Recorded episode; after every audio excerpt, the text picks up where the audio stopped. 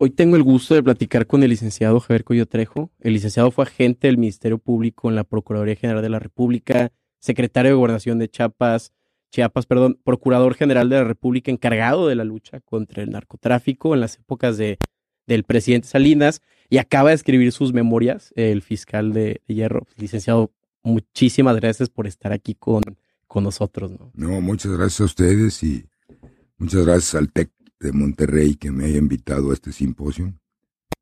Estoy impresionado de, de todos ustedes y espero que hoy que hagamos la presentación del libro en el, en el, en la sala que va a ser, pues les pueda yo dejar algo, ¿no? Eh, yo no soy maestro, soy un simple abogado que, pues, ha caminado muchos trechos de esta carretera que es la vida, y yo quiero dejar mi experiencia, mis consejos para los jóvenes, ¿no? Claro.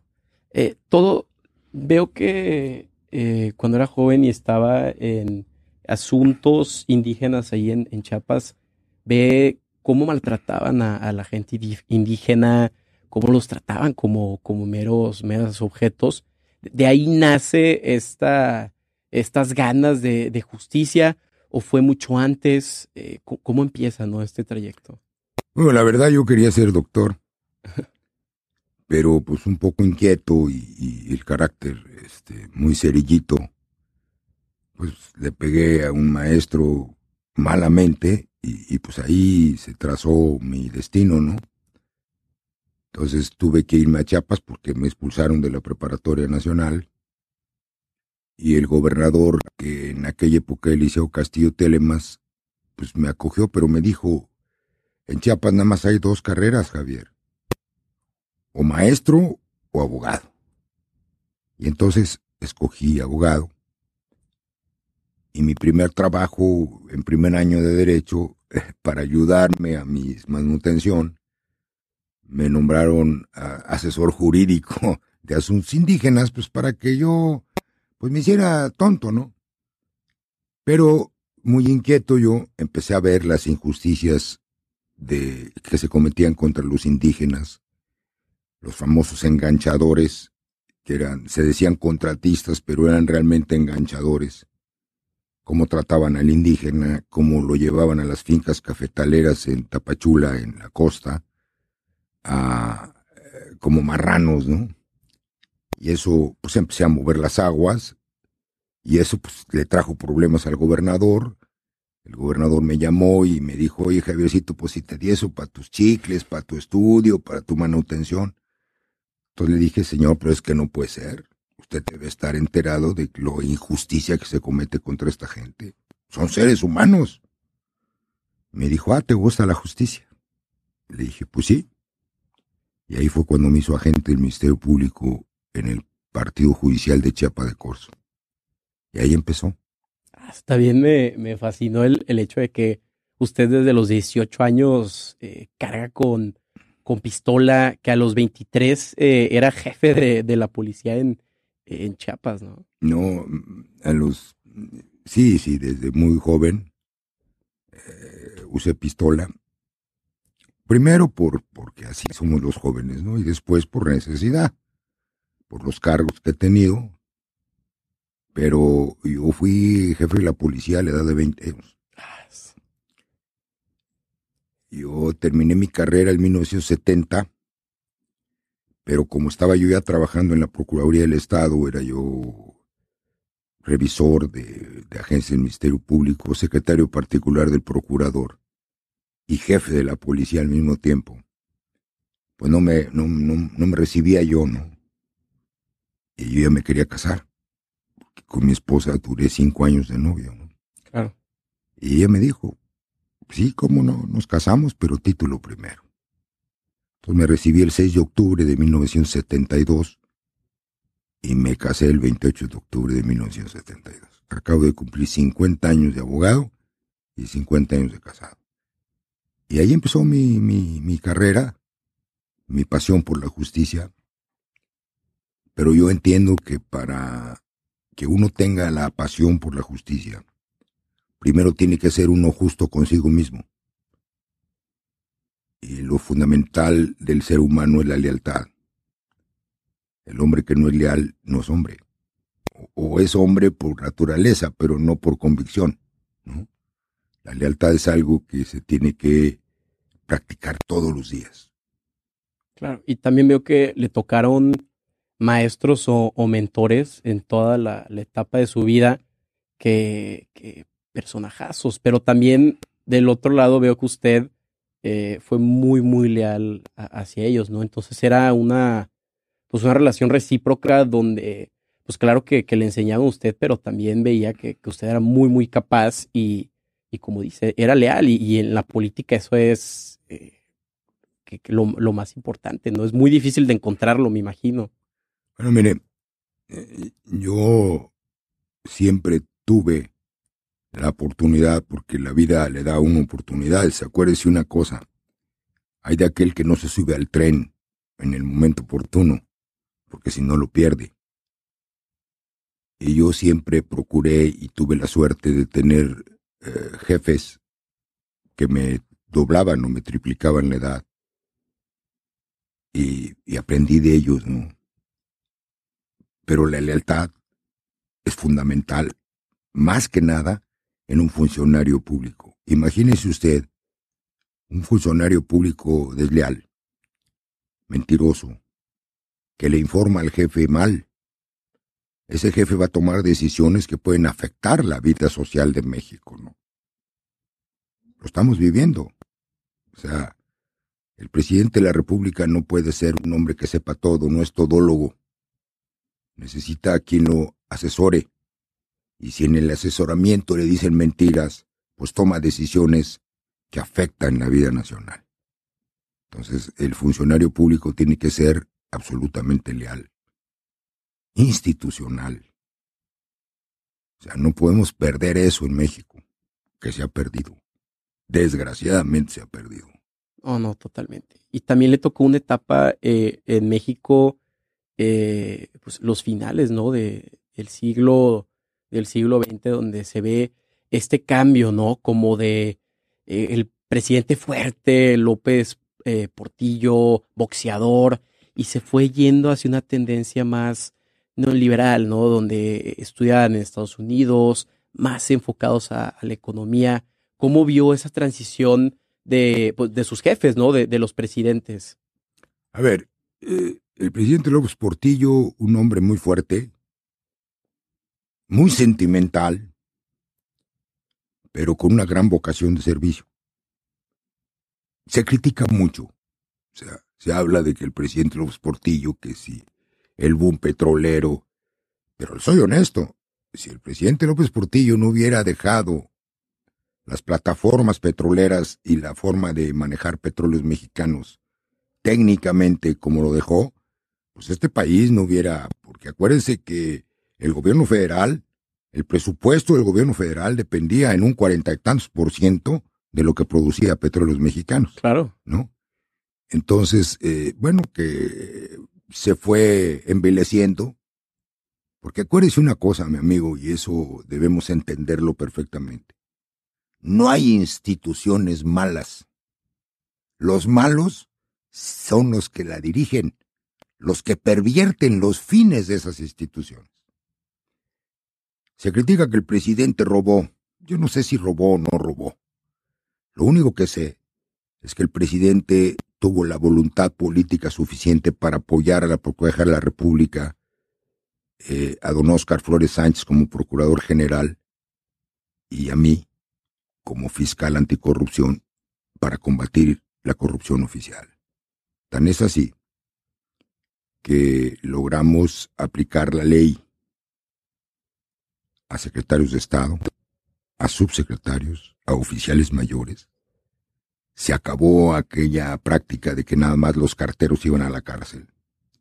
Y se logró recuperar miles de millones de pesos, tierras, casas, edificios, de lo que se habían robado del erario público. Porque qué fácil es no robe ahora y pague después. Claro. ¿Qué le duele al político, mi amigo? Al político le duelen dos cosas. La pena moral y quítele el dinero. que robó. La pena moral porque el político vive del oropel. Vive de un prestigio, a veces falso. Quíteselo. Dele la pena moral. Y métalo a la cárcel. Porque la ley es para todos igual. Si en este país seguimos con la justicia selectiva, este país va al fracaso. Desgraciadamente, tristemente. Estamos viviendo una época en donde la impunidad es absoluta. La corrupción manifiesta. El crimen. Estamos en manos del crimen. ¿Por qué? Porque no hay voluntad política para combatirlo. Yo respeto mucho a mi presidente porque es mi presidente. No voté por él, pero institucionalmente es mi presidente. Pero yo creo que le falta asesoría, le falta que le digan por dónde, porque no es todólogo. Desgraciadamente, todo esto está en manos de los jóvenes y ustedes. Ustedes son la salvación de este país. Claro. Ahora vemos eh, a qué se refiere con, eh, con este castigo eh, moral hacia los, hacia los políticos. A ver, la cárcel es un castigo muy moral. Sí. Y una vez el Procurador General de la República, don Oscar Flores, me preguntó, Oiga, amigo Cuello, ¿qué duele más? ¿Un golpe en los bajos o un golpe en el bolsillo? Le dije, bueno, señor procurador, pues en los bajos, pues pone usted hielito y ya, ¿no? Pero en el bolsillo le quita usted. Ese es lo que vamos a hacer, me dijo. Vamos a darle a los funcionarios rateros la pena moral y vamos a quitarle el dinero que se robaron. Hay que resarcirle a la nación el daño que le han hecho. Claro. Y fueron, yo tengo copia de todos los enteros que se hicieron a la tesorería de la federación, al grado que un día el señor presidente López Portillo me dijo, oiga, Cuello, se me hace que lo voy a hacer subsecretario de recuperaciones, ¿no? En broma, pero mucho dinero. Por eso yo admiro mucho al presidente López Portillo.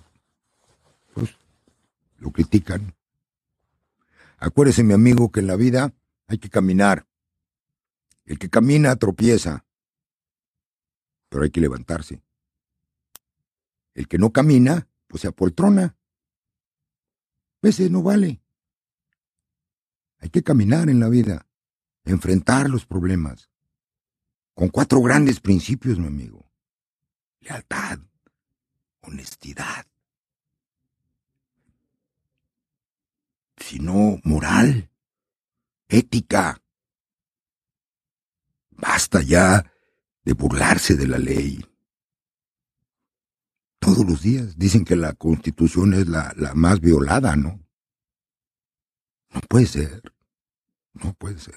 Claro, tú ves las, eh, las noticias en la mañana y, y te da un, un, coraje, ¿no? Un sentimiento eh, en el estómago y, y, ves cómo la fiscalía o las instituciones tienen una, una justicia selectiva, ¿no? Es, oye, no votaste por esta legislación, vamos para acá. Oye, no me apoyaste, pero no lo hacen en base o por el mero hecho de la justicia, no es ciega.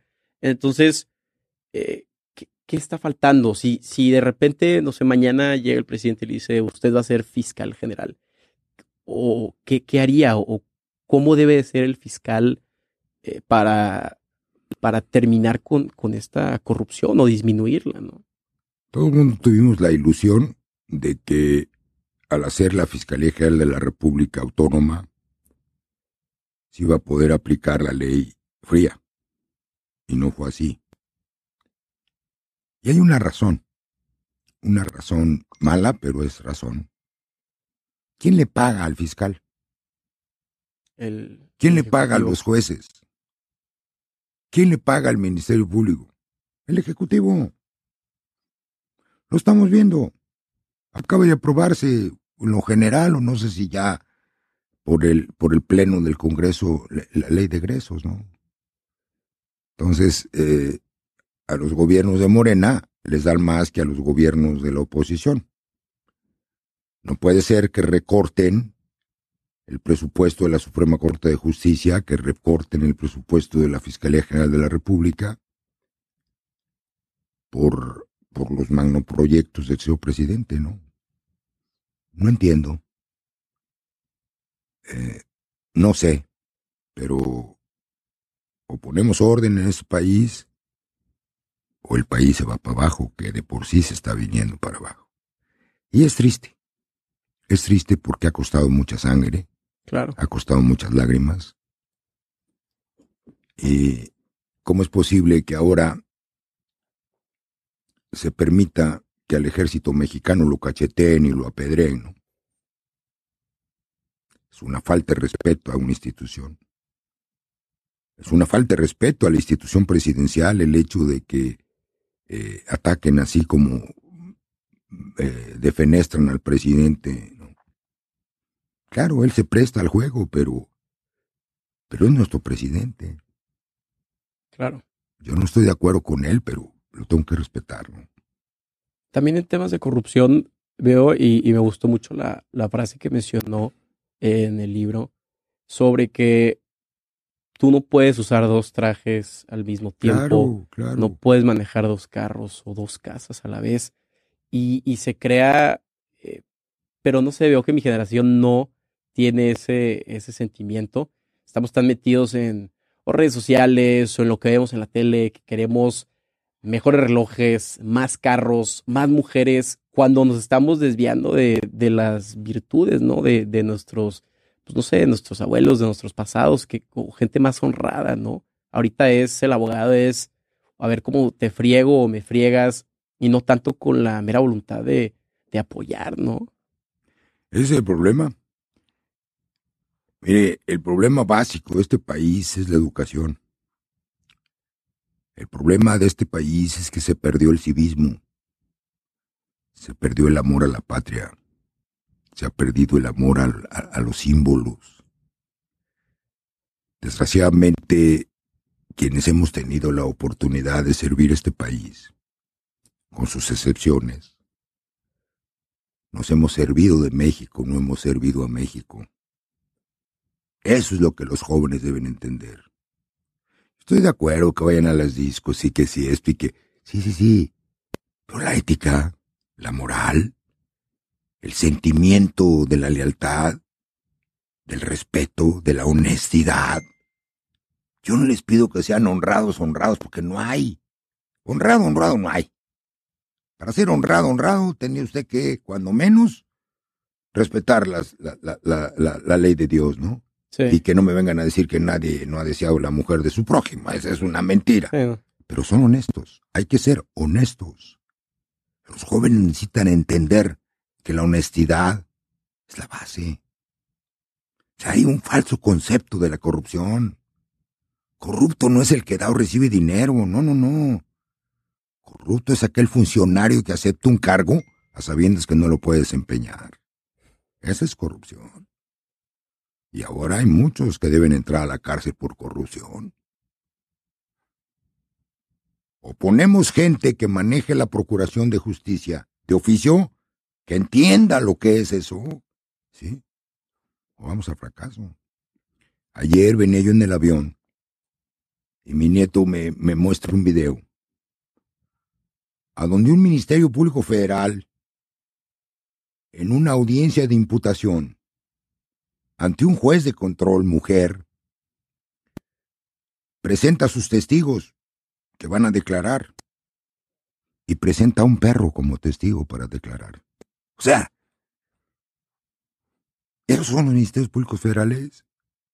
¿Esos son los que hacen las imputaciones? Ojo, ojo, señor fiscal Germanero. Por eso que todo se rechaza. Por eso es que se niegan las horas de aprehensión. Por eso es que culpan a los jueces de que son venales. No, pues el juez, yo no digo que no. Hay jueces rateros, obviamente que los hay. ¿Sí? Pero el juez está para aplicar para la, la ley. Si usted no le presenta la evidencia, las pruebas concretas, entonces viola el debido proceso. Se viola la presunción de inocencia. ¿Qué necesitamos? Necesitamos fortalecer la institución del Ministerio Público, prepararlos. Eso es lo que necesitamos. Que está muy olvidada. Yo creo que si no hubiera sido estudiado Derecho, no entendería bien qué hace un, un MP. Y, yo creo que muchos de mis compañeros aquí, que es, gente muy, muy educada, no entienden la noción o la necesidad que, que, hace este, esta institución, ¿no? Se, ha olvidado, chance no es algo muy popular hoy en día, pero entre los jóvenes, yo creo que en mi vida he escuchado que algún, eh, alguna persona, y digo, no es su culpa, de, de mi edad, mencione al, al Ministerio Público. Bueno, lo que pasa es que acuérdese una cosa, mi amigo. La justicia no se inaugura. La justicia no viste a un político. No es una carretera, no es un hospital. Sí, el parque. La justicia es la base de todo y se ha olvidado. O sea, es como la educación. Sin justicia no puede haber Estado de Derecho. Y sin Estado de Derecho no hay seguridad. Y sin seguridad no hay progreso. Esa es la realidad. Y ves como antes, eh, digo, mucho critican al presidente Salinas. Yo no estoy tan de acuerdo. Obviamente todos tienen sus pros y sus contras, pero yo creo que dentro de lo que cabe hizo, hizo un buen trabajo. Eh, pero veo que los presidentes de antes tenían más, pantalones. El, el hecho de que el presidente Salinas se le fue al tú por tú al segundo hombre más poderoso de México en la época, que, era la quina, el, el jefe sindical de, Pemex. dice mucho, ¿no? Porque pudo haber sido, si, si su operación, eh, Dios no hubiera querido, fallaba, pues, ¿qué, hubiera pasado? Es una muy buena pregunta, mi amigo. ¿Qué hubiera pasado? No sé si lo ha pensado antes. ¿Cómo no? Hipotéticamente, no nada más para mi, mis gustitos. Eh, fue una operación quirúrgica perfectamente planeada. Yo tuve el honor y la oportunidad de, dirigirla. La base de una buena investigación y de un buen asunto es el secreto, es cómo se maneja el asunto. La verdad, eh, en este tema, eh, nada más es su presidente eh, don Fernando Gutiérrez Barrios, que era el secretario de Gobernación, y su servidor sabíamos. O sea, yo hice la investigación, así me lo ordenó el presidente, con elementos suficientes, y él me puso al frente de esto. Obviamente operamos como debía ser. Y lo agarramos. Lo consignamos. Y posteriormente, como debe ser también, como debe ser el narcotráfico, le cortamos los brazos, ¿no? Metimos a la cárcel a la mayoría de los delegados de petróleos, del sindicato de petróleos mexicanos por fraude, porque a ver, no era posible que por cada contrato que se firmaba en petróleos mexicanos, Joaquín Hernández Galicia se llevaba un porcentaje, ¿no? No podía hacer eso. Y obviamente un hombre que le faltó el respeto a las instituciones y un hombre que quería causar un, caos social en México, ¿no? O sea, se sintió muy poderoso. Y hay de aquel que se le ponga enfrente al águila, ¿no? Hicimos el asunto limpio, Ah, muchas dicen que si las armas, ¿no es cierto? De todo hay pruebas. Tan hay pruebas que fue juzgado en primera, en segunda, en tercera instancia y está en amparo. Si algo lo inventamos, lo hubieran detectado, ¿no? No, no hubo inventos. Mira, amigo, el funcionario público que logra atravesar la carretera de la vida cumpliendo con su deber, no tiene por qué tener temor. No robe, no mienta, no engañe, no traicione. Y usted va a vivir toda su vida. Oh, sí, lo vemos en carne propia. ¿no? Entonces, sencillamente, el, el que es delincuente sabe que algún día la ley le va a caer. Y bueno, pues la ley es la ley. La ley debe aplicarse tan fría como es. Es ciega a la ley. ¿O usted ha leído en algún código penal o que este artículo nomás se le aplique a fulanito y a perenganito? Es parejito. Ricos, pobres, poderosos. Entre más poderoso es uno, más duro es la caída. Más que perder. Pues seguro. Y hay muchos temas. Nos podemos pasar aquí horas. No, yo estaría encantado platicando horas de esto. Hay otro tema que me apasionó y que es un orgullo para mí. ¿Cuál? El haber podido recuperar las joyas arqueológicas. Ok. ¿Nos quiere platicar de, de esa Toda operación? Una, toda una historia. A ver, eh, se roban las joyas arqueológicas eh, en un año nuevo, una Navidad. Fue en año nuevo. Y bueno, pues, un escándalo. Se lastima el orgullo nacional. Y empiezan los asegúnes. Que si una banda internacional y que si unos franceses y bien.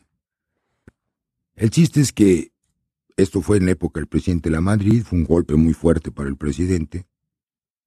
Y la Procuraduría de la República, pues hace muy poco, ¿no? Inventan que se habían metido por los ductos de aire acondicionado y que, bueno, todo un rollo, ¿no? Cuando yo llego a la subprocuraduría de la lucha contra el narcotráfico, el subpresidente Salinas de Gortari me da algunas instrucciones. Y me da champa, ¿no? Primero, la quina. Luego el crack bursátil. Y dentro de ello, me dice lo de las joyas arqueológicas. Entonces empezamos a... Y obviamente, en la lucha contra el narcotráfico, nosotros teníamos que tener inteligencia, no los aparatos que tienen ahora. Si tuviéramos los aparatos que hubiéramos tenido esos aparatos, no hubiera títere parado, ¿no? Era muy rudimentario cómo grabar. Y teníamos grabados a casi todos los reclusorios. Y entonces empezamos a escuchar cómo se ofrecían joyas a un narcotraficante que estaba en el norte, que el Cabo Gutiérrez. Ahí empieza la operación. Ahí empezamos y, y va un comandante y me dijo, oiga, Lick, escuche esto. Entonces yo lo escucho y digo, ay, cara, y le seguimos, le seguimos, le seguimos, le seguimos. Y hasta que les agarramos. Para mí fue impresionante. Hay muchas cosas. eh, se decía en el Gabinete de Seguridad Nacional que si estaban en, que si un jeque árabe, puras burradas, ¿no? Y el presidente siempre supo, porque siempre fue informado, él y el procurador, de cómo iban las investigaciones. Hasta que yo, yo sabía quién eran, pero no sabíamos dónde estaban las joyas. Entonces, si los deteníamos y no hablaban, Si no había evidencia. entonces había que esperar. Y esto de las investigaciones es como el buen cazador. Paciencia. Paciencia, paciencia, no se desespere. Acuérdese una cosa, todos los venados regresan al aguaje. Y salió. Mucho orgullo, la verdad. La cara del señor presidente eh, no la puedo olvidar cuando fue por primera vez un presidente iba a los separos de la Procuraduría. Tengo la fotografía donde está viendo la máscara de Jade. ¿Qué dijo? No, no, no, no, bueno. Feliz, feliz, ¿Cuál fue su re- reacción? feliz. Me felicitó y, y la verdad a mí no debían felicitarme. Debían felicitar al equipo que trabajaba conmigo. ¿Por qué, mi amigo, se dan resultados? ¿Por qué Von Karajan fue el mejor director de orquesta del mundo?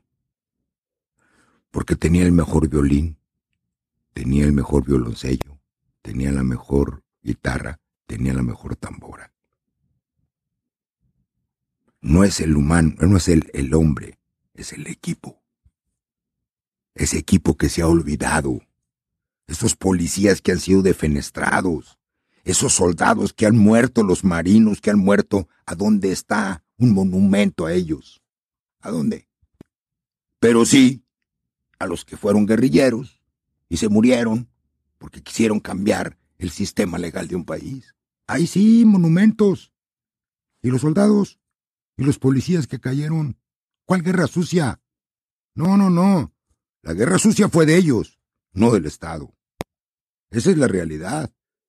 ¿O usted ha visto un monumento a un policía muerto? Ah, ¿por qué? Porque era su obligación. ¿No tiene derechos humanos ese policía? Entonces, ¿qué ha pasado? Que se ha narrado o se ha vendido esta historia de del David y Goliat, ¿no? Donde los guerrilleros supuestamente luchan contra el Estado. ¿Por qué, ¿Por qué no se crea esta, eh, esta realidad, ¿no? De que el soldado ha luchado por el país. ¿Por qué no le damos el reconocimiento que, que se merece? ¿Por qué tenemos estatuas de guerrilleros y no de, de soldados? Porque pasa como la, la, la justicia. Eso no inaugura. ¿Qué le da prestigio a un político? Pobrecito el señor guerrillero que murió en un enfrentamiento. Pero se olvidaron que ese guerrillero, ese, ese muchacho, ese joven, ese señor que equivocadamente fue adoctrinado, ¿sí? Trató de robar un banco. Y decía que no robaba, que eran expropiaciones. ¿Sí? O que ametrallaron a los policías que estaban en las casetas. ¡Pum! Ah, no, para ellos sí hubo amnistía. Yo creo que la historia debe ponerse como es. Por eso escribí el libro. Para decir, a ver, hablamos todos los días de corrupción, pero no la combatimos. Y sí se puede combatir. Sí se puede combatir la impunidad. Sí se puede combatir al crimen. Nada más que se necesita voluntad política. Claro, no, y mis respetos que usted se abrió y, contó toda la historia como es. Bueno, la verdad. Es mi verdad. Es la verdad que sucedió. Es lo que viví, lo que gocé, lo que sufrí. Tan es así que nadie me ha desmentido. Claro. Porque he leído muchos libros de eh, gente en, función pública donde la historia o es muy monótona o está bien maquillada y donde al final del día se quiere ver eh, el, político como un héroe y, en su caso no.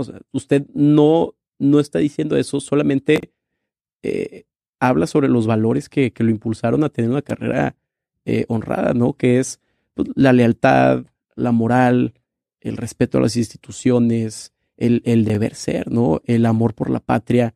Entonces, es una historia que, que verdaderamente no había leído antes y, y se lo reconozco y, y, la verdad, este, le agradezco muchísimo que haya escrito ese libro para nosotros jóvenes, ¿no? Hombre, no, al contrario, muchas gracias a ustedes y ojalá, mi amigo Carlos, ojalá esto que yo narro y estos consejos que doy sirvan, porque yo ya tengo 74 años de edad. ¿Cuántos años me va a permitir Dios más? No sé. Dios quiere unos 20, ¿no? Por eso espero, pero lo único que no quiero es la lástima, ¿no? Este, pero mientras yo viva, seguiré diciendo la verdad a costa de lo que sea. Hacer justicia en este país es absolutamente necesario. Es absolutamente necesario volver a tener un Estado de Derecho. cosa que no tenemos.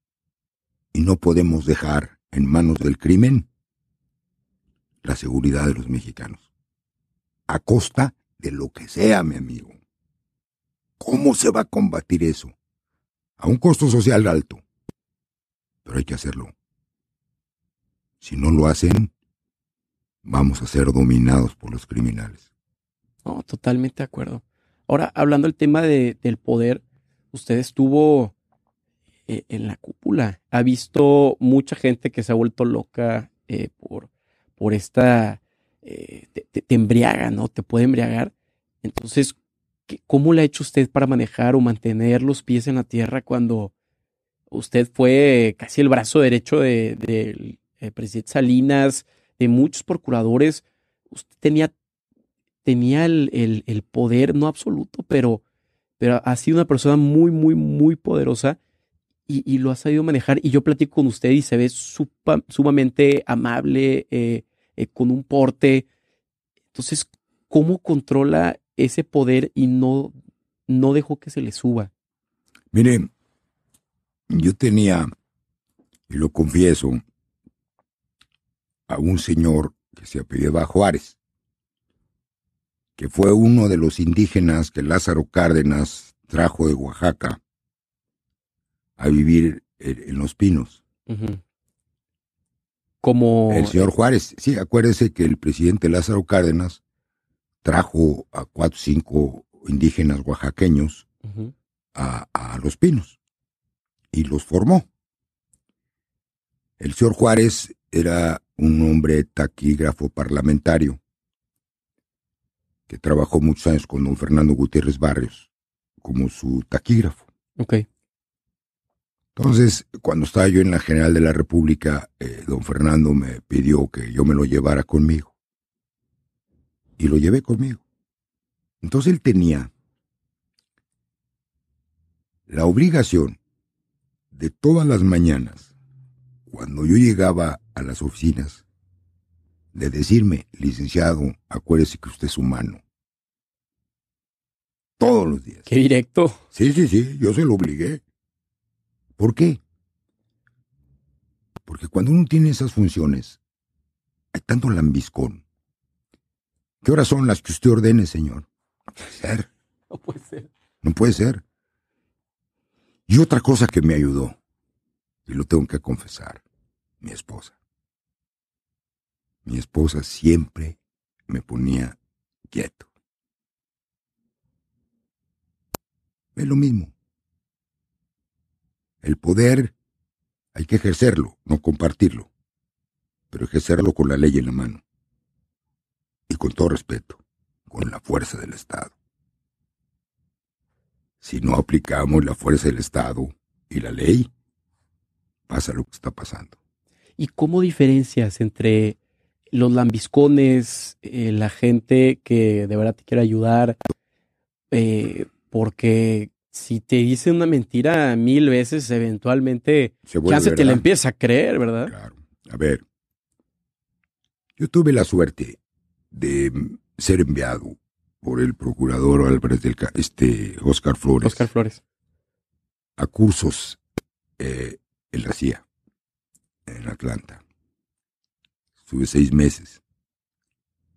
Seis meses este, eh, aprendiendo, estudiando antiterrorismo y eh, identificación de personas, aprender a leer los ojos de la gente, porque los ojos son el reflejo del alma. Cuando aquel que no te mira de frente, ten cuidado, es falso. Entonces aprendí todo eso. Yo sabía cuando me estaban diciendo mentiras. Digo, no todas las veces, ¿no? pero nunca permití que nadie me lisonjara. Nunca. A ver, le voy a ser honesto, Carlos. Yo nunca permití que un chofer mío se pasara un alto. La vez que un chofer lo hizo, lo bajé a patadas del carro. Usted quiere... Como debe ser. Usted quiere predicar, predique con el ejemplo. No robe, para que tenga la calidad moral para llamarle la atención a sus subalternos. No mienta. No traicione. Porque mire, podemos hacer tontos a muchos, pero no nos podemos hacer tontos a nosotros mismos. Esa es la base.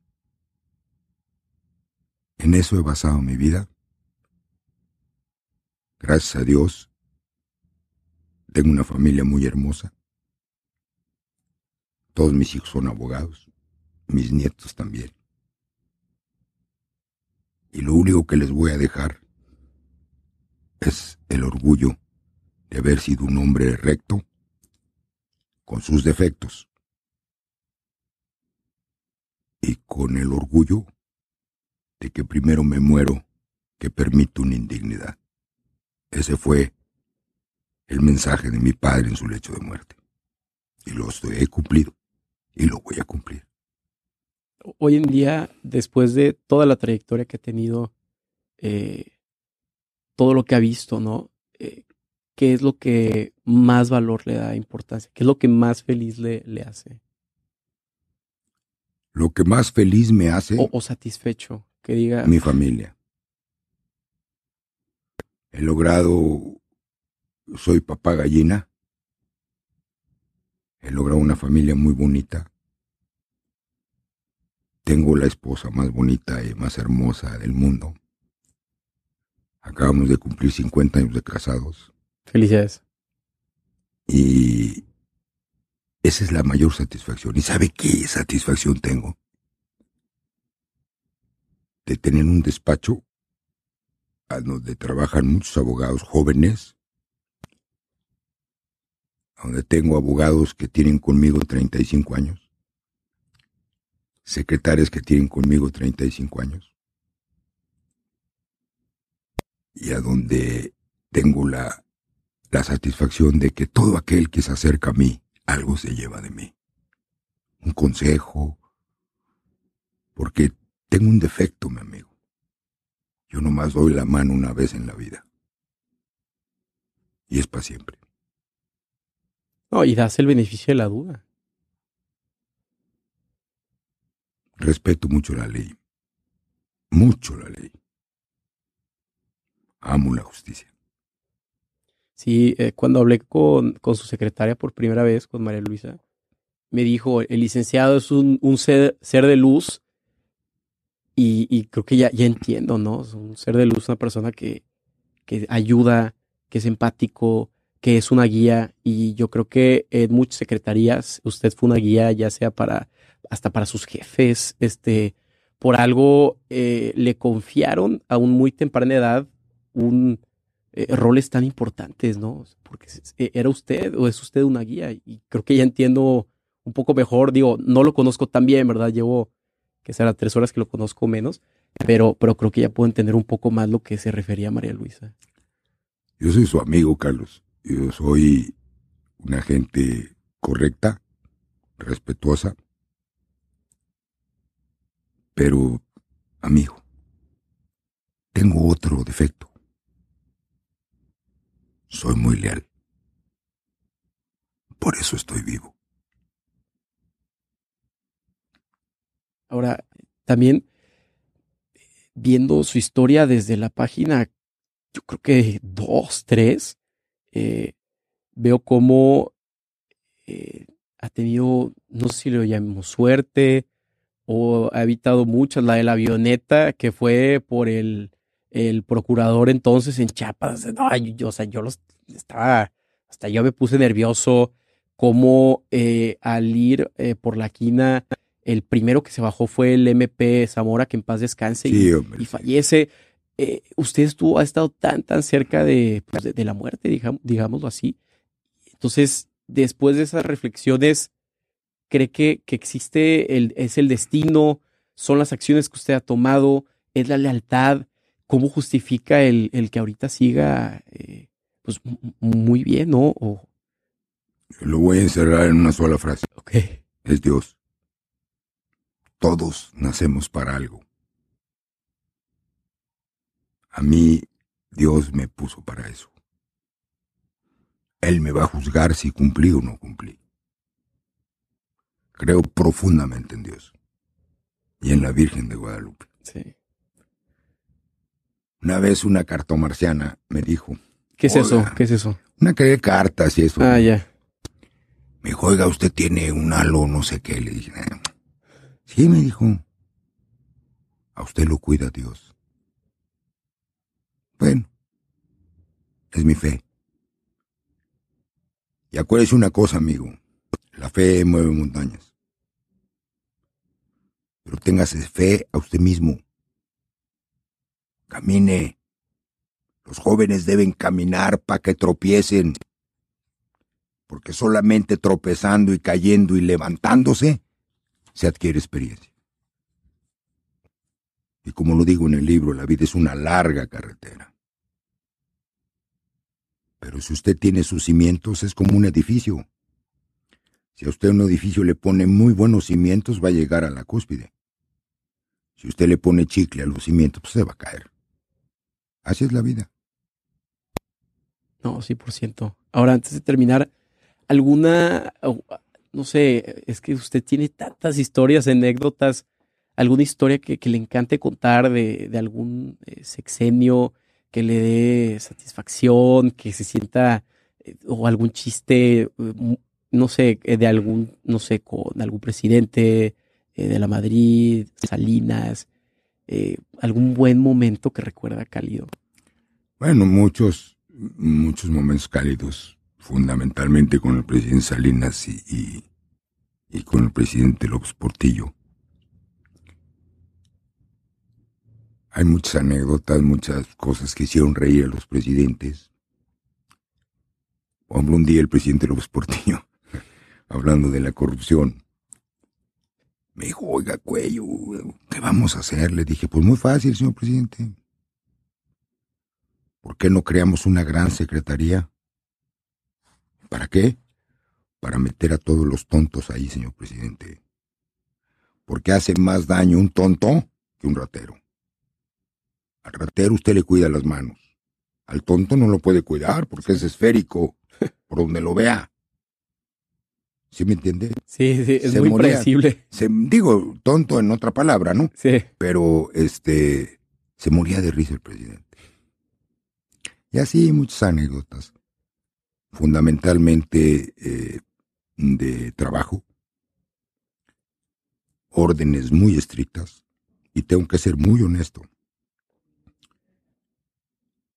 A mí los presidentes nunca me ordenaron hacer algo fuera de la ley. Nunca. Nunca.